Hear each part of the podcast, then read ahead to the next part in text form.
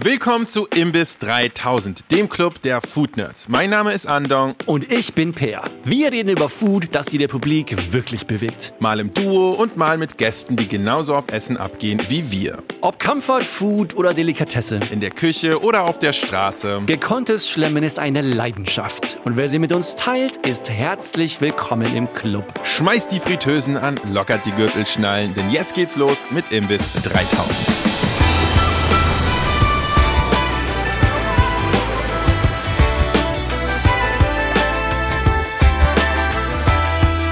Willkommen bei Imbiss 3000. Wir sind, wie auch in der letzten Folge schon, hier bei uns im Studio mit Felix Denzer. Hi. Musiker, Ton, Sound Nerd, äh, Koch, Foodie und äh, Veganer aus Leidenschaft, wenn man das so sagen kann. genau. Felix isst nicht nur sehr, sehr gerne vegan und weiß darüber sehr viel, sondern Felix kocht natürlich auch richtig gerne mhm. vegan. Und da wollte ich gerne mal drauf einsteigen. Felix, mein Lieber, du mhm. hast mir, das war schon eine Weile her, erzählt davon, wie du ein veganes Ei entwickelt hast für einen speziellen Laden. Das kannst du ja gleich nochmal erzählen. Gerne, ja. Das fand ich super spannend, weil da ist mir bewusst geworden, wie tricky das sein kann, vegan zu kochen, worüber wir in dieser Folge nämlich reden wollen. Also natürlich ist nicht jedes Projekt so komplex wie die Herstellung eines veganen Eis. Wir werden auch über simplere vegane Home-Cooking-Geschichten sprechen. Aber ein Ei zu entwickeln, finde ich krass, weil mir ist dabei aufgefallen, dass ein komplett veganes Ei zu entwickeln, was sozusagen wirklich wie ein Hühnerei aussieht. Also ja. eine Schale, die dann ein Eiweiß und ein Eigelb drin hat, die man aufcracken kann, die man zum Backen benutzen kann, für Spiegeleier, für Rühreier, dies, das, so. Unmöglich. Eigentlich unmöglich. Das ist so ein Multitool. Ja, eben. Das, das Schweizer Taschenmesser der Küche. Es ist wahr. und erzähl mal von deiner Ei-Development-Geschichte. Hast du quasi ein rohes Ei entwickelt oder hast nee, du. Nee, Jetzt bin ich auch gespannt. Ich finde, das ist so the beauty das vegan Kochen, dass man sich auf Entdeckungsreise begeben kann. Also man hat ein Problem und das möchte man lösen. So und ich liebe sowas. Mm. Und das Problem war oder die Aufgabe: Freunde von mir haben einen Rahmenladen aufgemacht und die wollten alle ihre Produkte auch vegan anbieten und was sie auch machen, was ich sehr schön finde. Und sie haben mich halt nach einem veganen Ei gefragt, weil du hast ja bei vielen Rahmenläden dann eben so ein gekochtes Ei, das mit drinne liegt, das du auch einlegen kannst dann in einem Sud und so. Also wollten sie den Look und diesen Geschmack irgendwie reintransportieren können und natürlich auch viel Konsistenz ist dabei. Das heißt, es ging nur um die Aufgabe, ein halbes gekochtes Ei zu machen. Und dann habe ich halt mhm. überlegt, was geht, was man auch in diesem Restaurant-Kontext umsetzen kann, weil das ist ja das andere, dass du dann ja wieder von Home-Cooking in die Gastro gehen musst. Und am Ende ist es dann, habe ich das dann so vereinfacht, ich hatte dann so Schoko-Ei-Form, ne, so Silikonform und habe Seidentofu puriert und wieder angehärtet mit einem Geliermittel, dass du quasi das Eiweiß hast. Und dann konntest du mit einem Melonschneider quasi Loch reinschneiden. Das ging eigentlich relativ zackig und habe dann verschiedene Stärkekomponenten ausprobiert, wie man Eigelb machen kann, das halt fließt, wenn du es aufstichst. Das war ganz wichtig. Und habe dann einen Trick aus der Molekularküche genutzt. So, man muss nämlich nur chemische Prozesse immer sagen, es ist ja Molekularküche und dann finden es alle wieder fancy. Aber äh, es gibt ein Verfahren, wo du quasi so Sphären machen kannst. Also es war mit Kaliumchlorid oder so, ich glaube. Also zwei Chemikalien und wenn die aufeinandertreffen, verhärtet das und innen drin ist es quasi noch flüssig, aber außen hast du eine Schale, die dann einsetzen kannst. Das heißt, du hast quasi von diesen Drops dann quasi gemacht und die konntest du dann einfach draufsetzen. Dann konntest du dieses ganze Ei halt bewegen, einlegen und dann Krass. auf Rahmen drauflegen. Alright. Also das klingt sehr advanced. Ja, es ging. Also, es war zu advanced für den japanischen Koch. Der hatte nämlich keinen Bock drauf und hat es dann nach einem Monat aus dem Sortiment geschmissen. ich verstehe. Aber äh, es war ein, ein spannender Prozess und dann aber auch mit der Realität der Gastroindustrie einfach zu crashen, war sehr lehrreich für mich. Das ist schwierig. Aber ich nehme an, du machst das jetzt jeden Morgen zu Hause, die Sei. Äh, nee, weil das die. Jetzt kommt, Frühstücksei. jetzt kommt die funny Story. Ich esse gar nicht gerne Eier, noch nie. Ah, okay. Deswegen war es halt ja. auch witzig, dass ich dieses Ei entwickelt habe und die ganze Zeit mit diesem Kalanamak, also diesem Schwefelsalz romantiert. Und ich war so, oh, es schmeckt so nach Ei, ich kann nicht mehr. Wie hat deine Wohnung gerochen? Nach Ei. Alles, alles wirklich. Du kamst rein, Ei, kamst raus, Ei. Diesen typischen Eiergeschmack machst du durch Schwefel? Genau, also es gibt ein indisches Salz, das heißt Kalanamak, es gibt es auch in Deutschland, dann heißt es Grubensalz. Und das ist halt ein, eine Schwefelverbindung im Salz, die halt wie Ei riecht. Okay. Da auch vielleicht ein kleiner Tipp, weil das ist ein alter Hut, das kennen fast alle. Aber was die wenigsten beachten und die meisten Rezepte auch außen vor lassen, das ist übelst flüchtig, das Salz. Das heißt, wenn du es in heißes Essen reinmachst, dann riecht es kurz nach Schwefel, weil es trinkt alles nach außen, aber es ist dann weg und dann schmeckt es nur noch nach Salz. Das heißt, nur zum Ende drüber geben und dann hast du das volle Aroma davon und nicht schon in den Kochprozess, weil dann ist es halt weg und dann hast du halt nur Salz. Okay, also ein super Einsteigergericht eigentlich, dieses Ei, für wenn man mal, mal vegane Küche ausprobieren will. Nicht unbedingt, da gibt es einfachere Sachen, die vielleicht auch nicht so explizit dann irgendwie sind. Aber äh, quasi wie mein Einstiegsplädoyer ist, ich finde, veganes oder plant-based Kochen daheim sollte sich nicht darauf stützen, dass man sagt, oh, ich bin limitiert, sondern ich bin limitiert und deswegen kann ich ganz viel kreativ mit Sachen umgehen und mich mit dem eigentlichen Gericht nochmal wirklich auseinanderzusetzen, weil, let's be real, wenn ich daheim koche und ich habe alle Zutaten der Welt zur Verfügung, dann werde ich ein Rezept nehmen, das ich schon kenne oder sehen und ich werde es einfach genauso nachkochen und nicht darüber nachdenken, was die einzelnen Bestandteile eigentlich für das Gericht wirklich machen. Und das geht nicht nur für Hobbyköche, sondern auch welche, die aktiv da drin arbeiten, weil es halt eine Routine ist. In dem Moment, wo du aber die Routine aufheben musst und dich limitieren musst, in dem Moment kannst du wieder kreativ sein. Ich liebe es auch im Musikalischen übrigens, also mich selber zu limitieren, um dort wieder Kreatives freizusetzen. Und ab dem Moment wird es für mich auch spannender. Also, und dann ein Gericht zu entwickeln, das mir persönlich besonders gut schmeckt und vielleicht gar nicht mehr so nah an dem eigentlich dran ist, was ich eigentlich wollte, aber es schmeckt so gut oder erfüllt das so gut, dass ich zufrieden bin. So. Felix, ich, ich freue mich ja sehr vor allem auf die handfesten Tipps heute. Gerne. Denn ich bin ein bekennender Omnivore. Wenn ich unterwegs ist bin in okay. Restaurants und die teste, esse ich ziemlich viel Fleisch. Auf Ja, jeden Fall. Deswegen versuche ich auch tatsächlich, wenn ich zu Hause bin und zu Hause koche, Mhm. mit sehr viel weniger Fleisch zu kochen. Und koche dann oft ähm, pflanzenbasiert, ja, aber eher vegetarisch. Weil ich natürlich, ja, ist für mich Mhm. Käse sehr so schwer. geil. ohne Käse, ohne Butter. Mhm. Eieiei, das ist nicht einfach. Deswegen, ich freue mich sehr auf handfeste Tipps, wie ich das besser hinbekommen kann.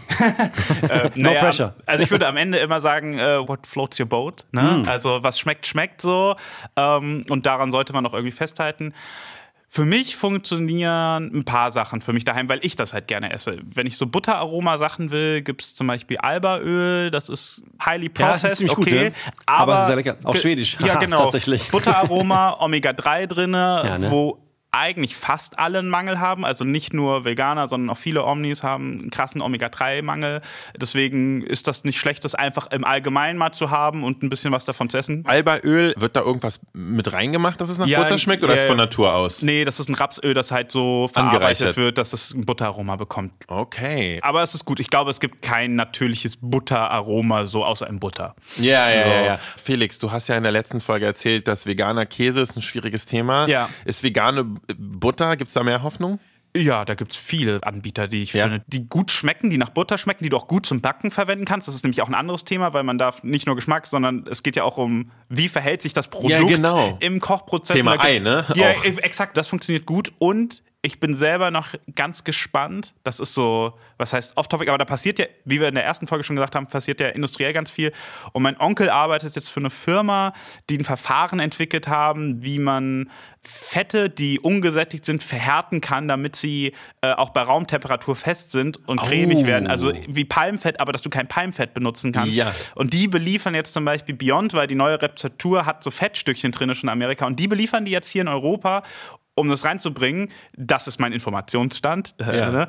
Aber ähm, wenn das klappt, kann ich mir das auch demnächst mal angucken. Und das finde ich natürlich wahnsinnig spannend, weil irgendwann wird es auch in den Konsumermarkt wieder überschwappen, was wieder vieles möglich macht. Aber aktuell gibt es da auch schon wahnsinnig viel an Fetten, die du gut benutzen kannst. Okay. Ei, schwieriger, da muss man halt Ja. ein bisschen adaptieren. Backen ist nochmal ein ganz anderes Thema. Ja. So, da, da ist es auch wirklich schwierig, eine gute Buttercreme oder sowas hinzubekommen, die nicht ausflockt. Aber Kochen ist einfach und da soll es ja auch so ein bisschen drum gehen, dass du Ja. einfach Gerichte hast. Gibt es denn so Go-To-Gerichte, die du so zusammenschmeißt, quasi an einem, an einem Ja. busy Weekday, wie man so sagt? Na klar, ich hätte einmal äh, Purmans Mapo Tofu ist so ein Go-To-Gericht für mich. Oh, äh, das erzähl. ist Tell äh, me more. das kannst du innerhalb von 10 Minuten zusammenrühren und es ist delicious. Okay, pass auf. Du brauchst feines Sojagranulat, das kriegst du mittlerweile in jedem Supermarkt sogar gekauft. Diese feinen Flöckchen. Davon halt so, keine Ahnung, 50, 100 Gramm in eine Schüssel rein, weil du brauchst ja heißes Wasser, damit es ausflockt. Warte, Wie lange dauert das, bis das aufweicht quasi? Zwei Minuten, nicht Oh, mal. perfekt, okay, Also das geil. ist wirklich so, du kippst Wasser drauf und ist eigentlich schon fertig. Geil. Äh, weil die halt so ganz, ganz fein sind. Also du brauchst schon die feinen, nicht die dickeren Chunks, weil die haben immer so einen, so einen staubigen Geschmack. Ich weiß genau, was du meinst. Genau, ja. aber die feinen haben das nicht. So. Okay. Ja, okay. Dann gibt es so eine koreanische Bohnenpaste, Chujang heißt die, wenn ich mich nicht täusche. Und die schmeckt wie Gulasch. Ich schwöre euch davon, wirklich, es kann, also was für äh, Jjangmyeon, also diese schwarzen Nudeln benutzt wird, diese Ja. Paste. Das und Tomatensauce oder sowas rein, macht alles gulaschig. So ist richtig geil, aber davon quasi ein Löffel dann auf dieses Sojagranulat. Und ich habe tatsächlich ganz viel dehydrierten Shit daheim. Also dehydrierten Knoblauch, gefriergetrocknete Zwiebeln und so. Weil das ist halt so richtig cheap. Wenn du wirklich schnell willst, davon irgendwie so einen Teelöffel noch mit dazu, so ein paar äh, getrocknete chinesische schwarze Bohnen optional, Wasser drauf, durchrühren.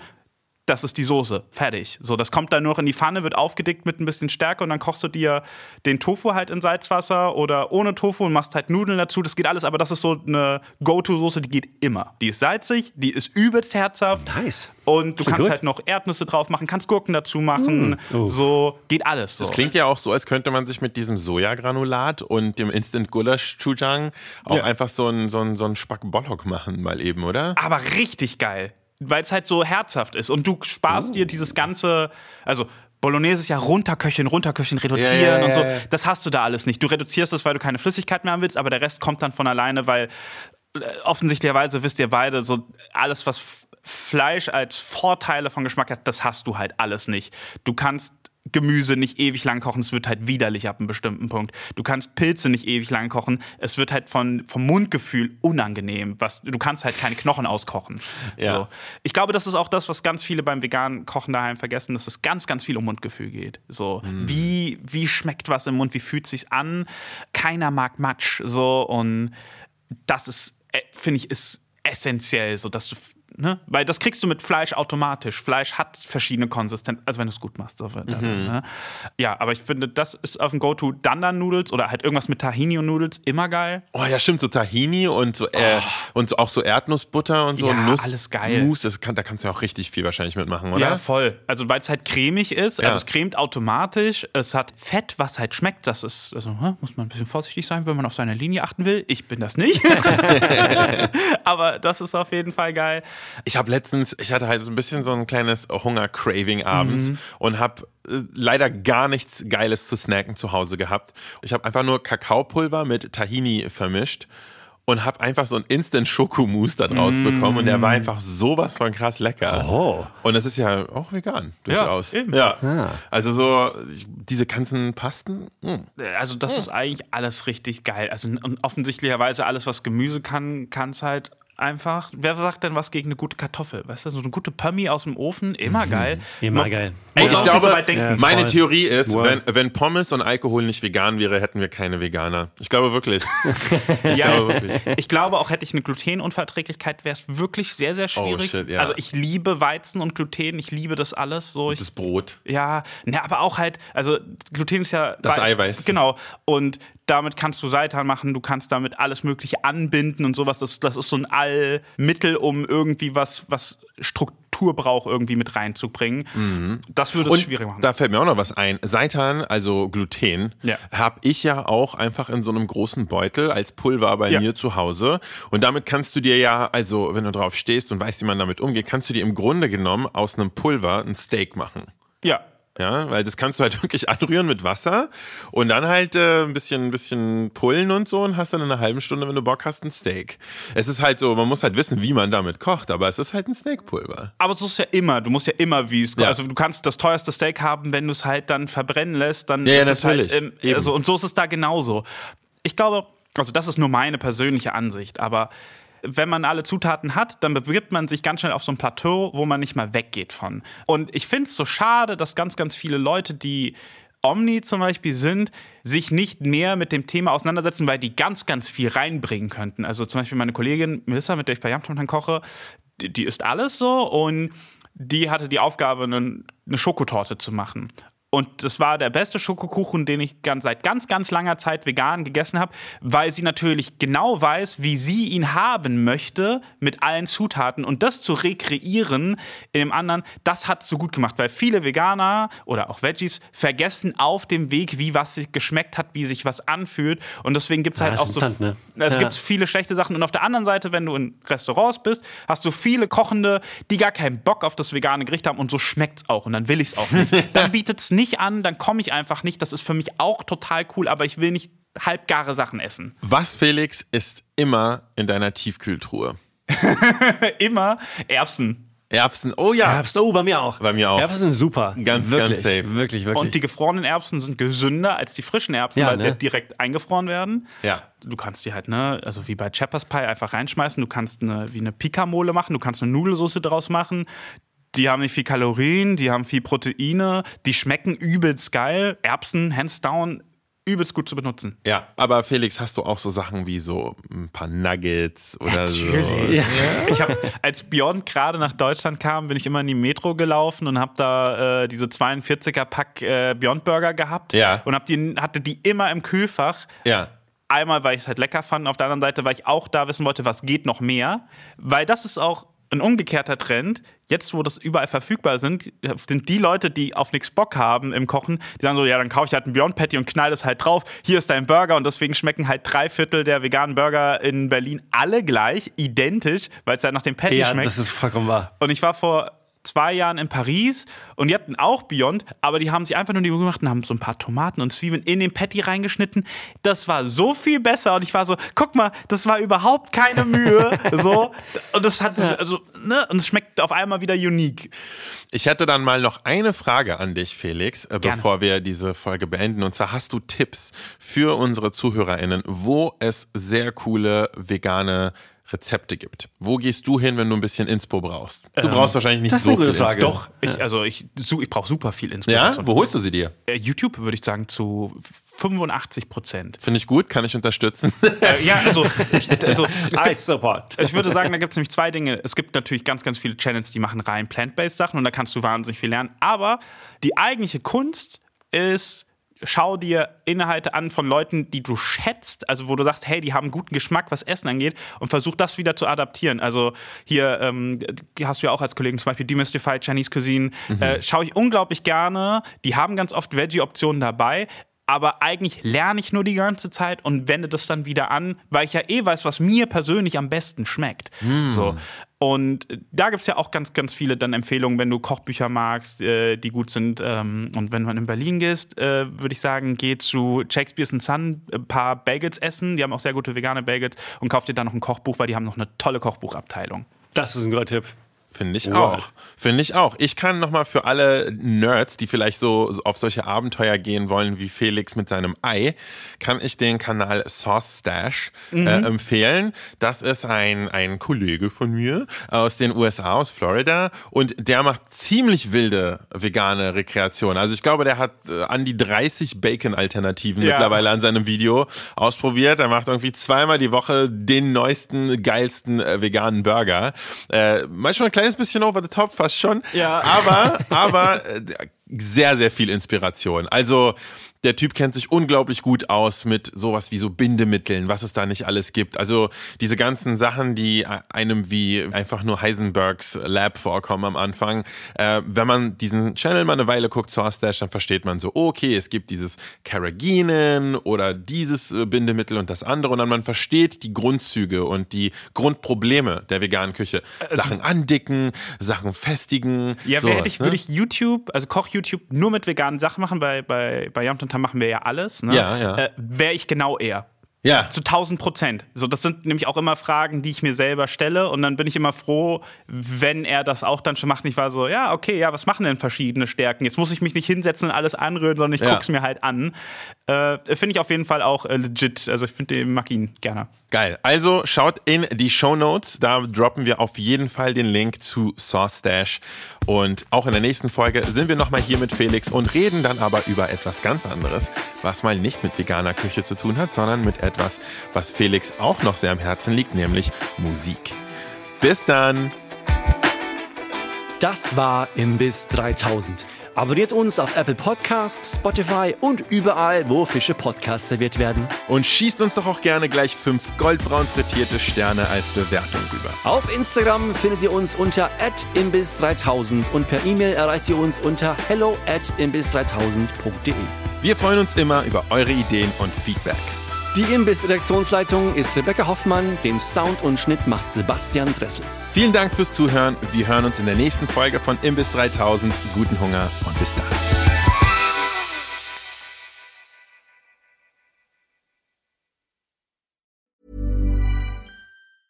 Even when we're on a budget, we still deserve nice things. Quince is a place to scoop up stunning high-end goods for 50 to 80% less than similar brands. They have buttery soft cashmere sweaters starting at $50, luxurious Italian leather bags, and so much more. Plus, Quince only works with factories that use safe, ethical, and responsible manufacturing. Get the high-end goods you'll love without the high price tag with Quince. Go to quince.com slash style for free shipping and 365-day returns.